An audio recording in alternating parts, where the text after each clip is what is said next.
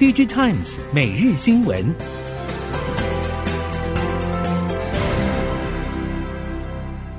听众朋友您好，欢迎收听 DigiTimes 每日新闻，我是袁长杰，现在为您提供今天科技产业的新闻重点。首先带您看到的是，今年初以来，疫情红利消退，俄乌大战与中国风控、全球通膨等多方因素冲击之下，消费性电子买气大幅下跌。但是，苹果二零二二会计年度第三季单季业绩仍然逆势创高，全年表现相对抗跌。其中获得 iPad、iPhone 订单，而且 Mac 系列订单到年底全拿的台积电，已经上修全年营收目标为成长百分之三十五，不受超微、NVIDIA、英特尔、联发科等客户订单调节与拉货时程修正的影响。另外，台积电揭露数据显示，最大客户去年带来的营收贡献高达新台币四千零五十四亿元，占整体营收比重达百分之二十六。市场普遍认为，这个大客户正是苹果。随着苹果大单规模扩增，今年将会为台积电带来超过五千亿元的营收贡献，而台积电的全年营收也有望突破新台币两兆元大关。至于苹果 iPhone 十四的 OLED 面板，传出三星显示器将会采取差别化策略，也就是高阶款 iPhone 十四面板采用最新的 M 十二材料组，普通款面板则是沿用现有的 M 十一材料组。传出这样的措施，主要的目的是在于降低成本。相较之下，供应比较少面板的乐金显示器，则一视同仁使用最新材料组 RSL。根据目前已知消息，今年下半年四款 iPhone 十四手机当中，三星显示器将会为所有四款机型供应 OLED 面板，乐金显示器则是供应其中两款，包括六点一寸普通型号与六点七寸 Pro Max 型号。另外传出京东方也会供应六点一寸普通型号的 OLED 面板，但是因为京东方先前任意更改了 iPhone 十三的面板设计，导致供应量大幅减少。因此，京东方的 iPhone 十四面板供应实际的情况与供应量仍然不明。在笔电市场方面，原本比较抗跌的商务 NB 需求也逐渐松动。原本伟创评估第三季 NB 出货有机会持平或成长，如今改为持平或小幅衰退。主要原因是商务机种需求可能会松动，与之前人保提出的看法相同。同样以商务机种为主要出货产品的英业达，对第三季评估也偏保守，评估第三季 NB 出货将会比第二季持平或小幅下滑。至于第四季，英业达认为 NB 出货也会持续走低。值得观察的是，不论伟创或英业达，对下半年伺服器出货看法都相对乐观。伟创表示，伺服器下半年来自云端的 GPU 伺服器出货拉升，带动了整体伺服器产品线营收成长。因应客户需求，为创业在新竹另租厂房，预计下半年开始运作。在近期电子产品一片下修声中，汽车电子表现相对稳健。不论是电动车或者汽车电子化过程，资料运算与传输需求大增，也同步增加散热的需求，包括电池封包、先进驾驶辅助系统，都会是散热厂的潜在商机。业界表示，不止汽车的相关运算系统会产生热能，资料在传输时也会产生热能。加上空调系统、LED 灯具、引擎控制单元以及功率放大器等零组件都要散热模组，避免温度过高导致元件效能下滑以及损坏。散热模组厂泰硕董事长余青松就表示，下半年除了伺服器动能仍强，汽车电子散热需求是与日俱增。在伺服器与汽车电子散热支撑下，泰硕对下半年表现是保守但不悲观。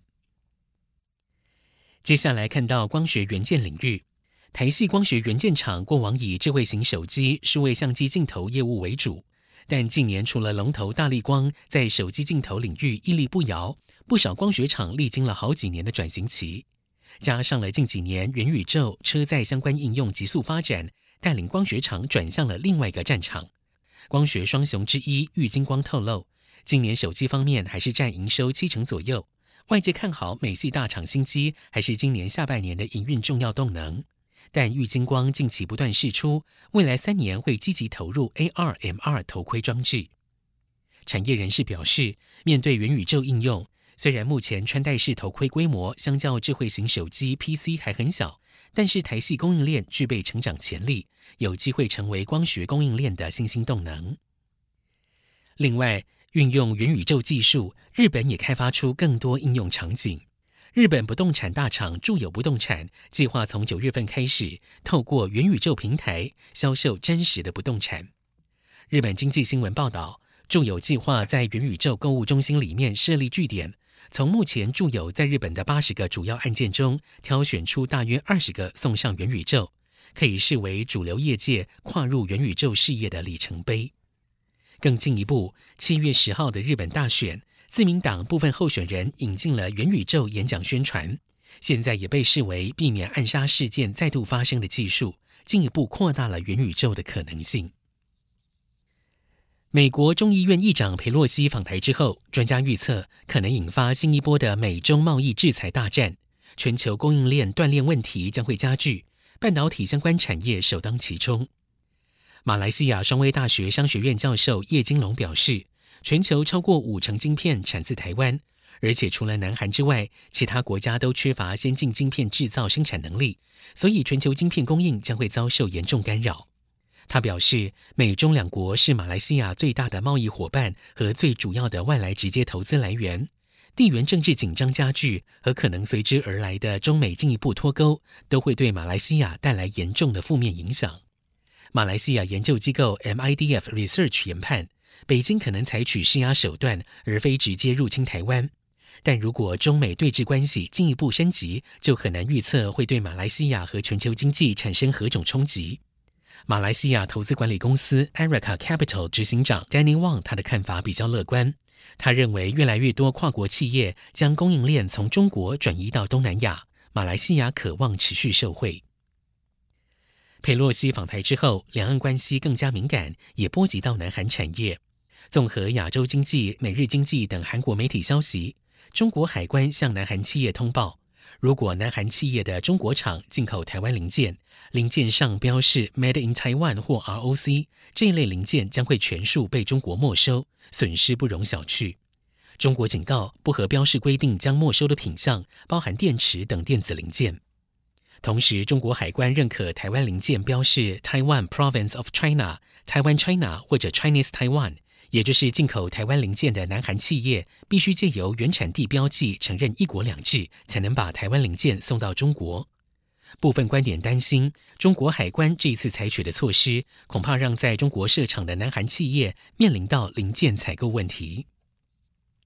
台海局势紧张，佳士达也加快了越南的生产脚步。佳士达董事长陈其宏表示：“大家都不希望见到台海情势恶化，而现在最重要的就是做好风险管理。嘉士达越南河内的工厂已经在二零二零年量产，希望下半年可以加快河内生产的速度，来降低可能的变数与风险。”针对第三季局势，陈其宏认为可以用“旺季不旺”四个字总结：多数产业界的营收将会比第二季持平甚至下滑，获利上也会有挑战。他表示，嘉士达透过医疗、网通、AIoT 等事业群，预估第三季还可以缴出不错的成绩单。至于第四季的情况，目前还不明朗。最后，我们来看到智慧医疗领域，台湾牙科新创 Dental 宣布正式启用全台首间复合式数位牙科营运总部，以云端诊所管理系统为核心枢纽，串联牙科领域的生态圈创新应用。希望在国际市场中打造数位牙科领域的新想象。Dental 这次首创的牙科宇宙概念，主要是透过水平整合牙科领域的需求，运用大数据以及 AI 科技，并且导入垂直式创新的智慧医疗产品应用，让牙医师在诊疗过程大幅改善医疗服务的品质与效能。像是透过整合智慧牙科比色解决方案，来降低假牙退件重置比例。或是以 VSI 3D 影像解决方案展示口腔 3D 全像投影，使患者对诊断结果有更直观的认识。目前 Dental Health 云端诊所管理系统国际版已经累计导入十五个国家一百五十家诊所。以上 DG Times 每日新闻由 DG Times 电子时报提供，袁长杰编辑播报，谢谢收听。